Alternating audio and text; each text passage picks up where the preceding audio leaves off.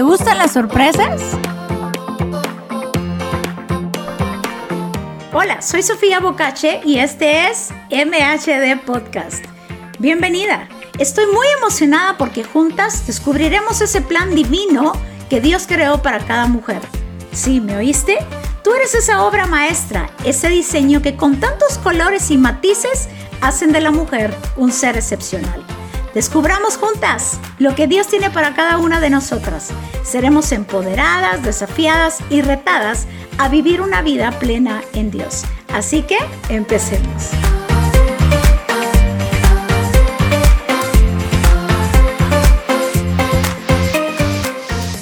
Hoy estaremos hablando de cómo Dios le apasiona sorprendernos. Sabes, yo creo que indiscutiblemente a todos nos gusta, o al menos la mayoría nos gustan las sorpresas. Pues Dios, déjame decirte lo siguiente, Dios es especialista en querernos sorprender. Sabes, Dios siempre quiere sorprendernos. Dios no quiere que nosotros tengamos todo el control. De hecho, no tenemos el control de nada. Pero Dios le gusta sorprender a sus hijos. Sabes, quiero llevarte a un pasaje muy interesante que se encuentra en, los evangelios de Marcos, Marcos 7:31. Tú puedes leerlo más adelante. Pero fue de cómo Jesús, dice que a Jesús le llevaron un hombre sordo y este hombre estaba sordo y tartamudo, y le, y le rogaron que pusiera las manos sobre él para sanarlo. ¿Sabes? La gente ya tenía esta fórmula, por así decirlo, en donde, déjame, déjame imaginar esto. Ellos dijeron, bueno, fácil, sencillo, le vamos a llevar a este sordo y este tartamudo a Jesús, Jesús va a poner las manos sobre él y listo, ya está el milagro ya está.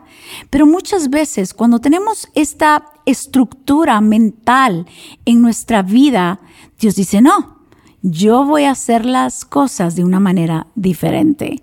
Yo voy a sorprender. ¿Sabes? Yo veo en la Biblia Dios sorprendiendo desde Génesis hasta Apocalipsis.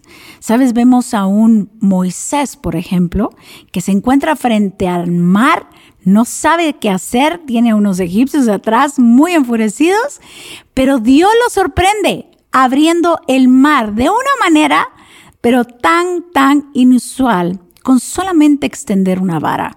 Sabes, Dios lo sorprendió y no solo a él. Casi 2.5 millones de personas fueron sorprendidos. También fueron sorprendidos cuando descendió maná del cielo. ¿Te puedes imaginar? donde los israelitas salían cada mañana y voilà, encontraban alimento diario, donde Dios también los sorprende dándoles de beber desde una roca. Pues la Biblia está llena de sorpresas. Por ejemplo, también estas mujeres que fueron al sepulcro, estas mujeres que después de la muerte de nuestro Señor Jesús van al sepulcro y lo que no sabían es que la piedra ya no estaba y el Señor sorprende, la sorprende. Pero no solo eso, la piedra no estaba, sino que Jesús se les aparece como un hortelano. Jesús quería sorprenderlas, al igual como esos discípulos camino a Emaús. De repente aparece un forastero allí que empieza a caminar con esos discípulos. Jesús quería sorprenderlos nuevamente. Pues exactamente sucede eso en este pasaje. Jesús quería sorprender.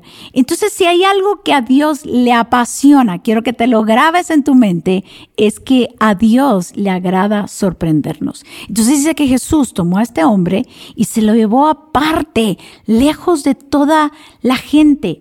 ¿Sabes que hay sanidades en donde Dios quiere hacerlo de manera personal e íntima?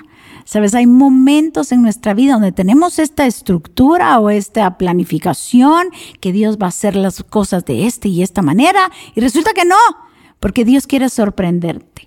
Quiero que te imagines por un momento a este sordo y tartamudo, Jesús tomándolo por el brazo y llevándolo fuera, lejos de la gente.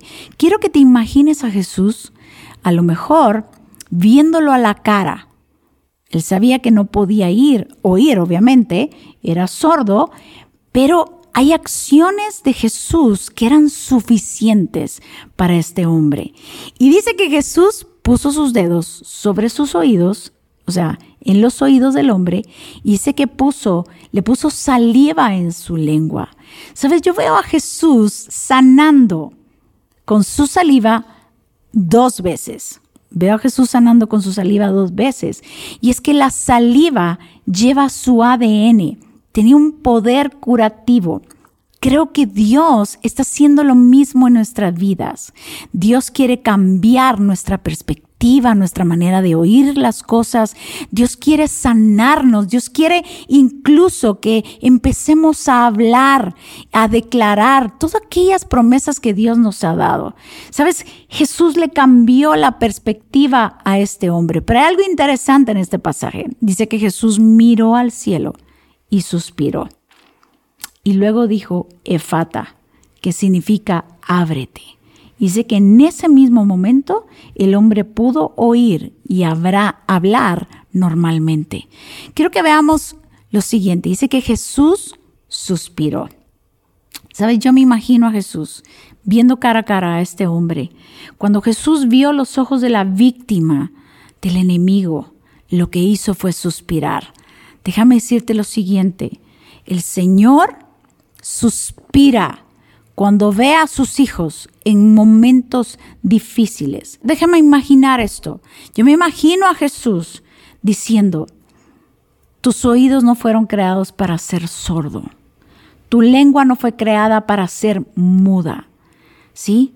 Hay momentos o hay situaciones en nuestra vida donde el Señor te dice exactamente lo mismo. Yo no te he creado para ser atormentado. Yo te he creado para que tú te yo no te he creado para que te sientas infeliz. Yo no te he creado para vivir con temor y para vivir en derrota. Sabes, creo que este es el tiempo donde Dios está suspirando por aquellas situaciones donde te ha visto sufrir. Claro que Dios te ha visto sufrir. Claro que Dios te ha visto derramar cada lágrima. Claro que Dios ha escuchado cada oración, cada petición, cada clamor. Claro, Dios lo ha visto. Pero ese es el tiempo donde Dios está suspirando. Es como diciéndole Jesús a este hombre, ¿sabes qué? Hay que hacer algo por tus oídos y tu lengua. Hay que hacer algo por tus oídos, algo por tu boca y lo voy a hacer. Creo que Dios te dice en este momento, voy a hacer algo en tu salud, voy a hacer algo por tu familia, voy a hacer algo por tu matrimonio. Creo que este es el tiempo donde Dios va a hacer algo. Así que lo único que tenemos que tener es expectativa y saber que Dios nos va a sorprender que no hay nada que Dios no pueda hacer. Dice que Jesús miró a los cielos, es como diciendo, hmm, eso no, no, son los planes del Padre, esos no son los planes que yo tengo para Él o para ella desde antes de la fundación del mundo, ese no fue el diseño original, no, yo voy a hacer un milagro. ¿Sabes? También ese suspiro habla acerca de las batallas en contra del enemigo sobre sus hijos. Creo que este es el tiempo donde Dios, Él se para y te defiende, donde vamos a ver su justicia, donde va a ser una sorpresa para nuestras vidas el ver operar a Dios en medio de esa circunstancia, en medio de esa enfermedad, en medio de esa aflicción, en medio de esa crisis, a lo mejor en tus finanzas, en tu matrimonio, donde pensabas que ya no podía dar podías dar un paso más. Ahí es donde Dios se va a lucir, ahí es donde Jesús va a intervenir, donde Jesús va a interrumpir y Jesús suspira sobre ti. Y termina con esta frase, o con esta palabra más bien, que es efata, que significa ábrete. El Señor no solo suspira, el Señor no solo ve el cielo, el Señor no sabe los, no solamente sabe los planes que tiene para ti y el propósito grande que tienes, sino te dice, se abren. Se abren las posibilidades, se abren los nuevos caminos, se abren las nuevas temporadas, se abre todo aquello que ha estado cerrado en tu vida por mucho tiempo. Así que no dudes, porque este es el tiempo donde Dios te va a sorprender. Y verás que muchas de las cosas quedabas por muerto, quedabas por cerrado, concluido. Dios tiene el poder para volverlo a abrir. Así que no temas y deja que Dios te sorprenda.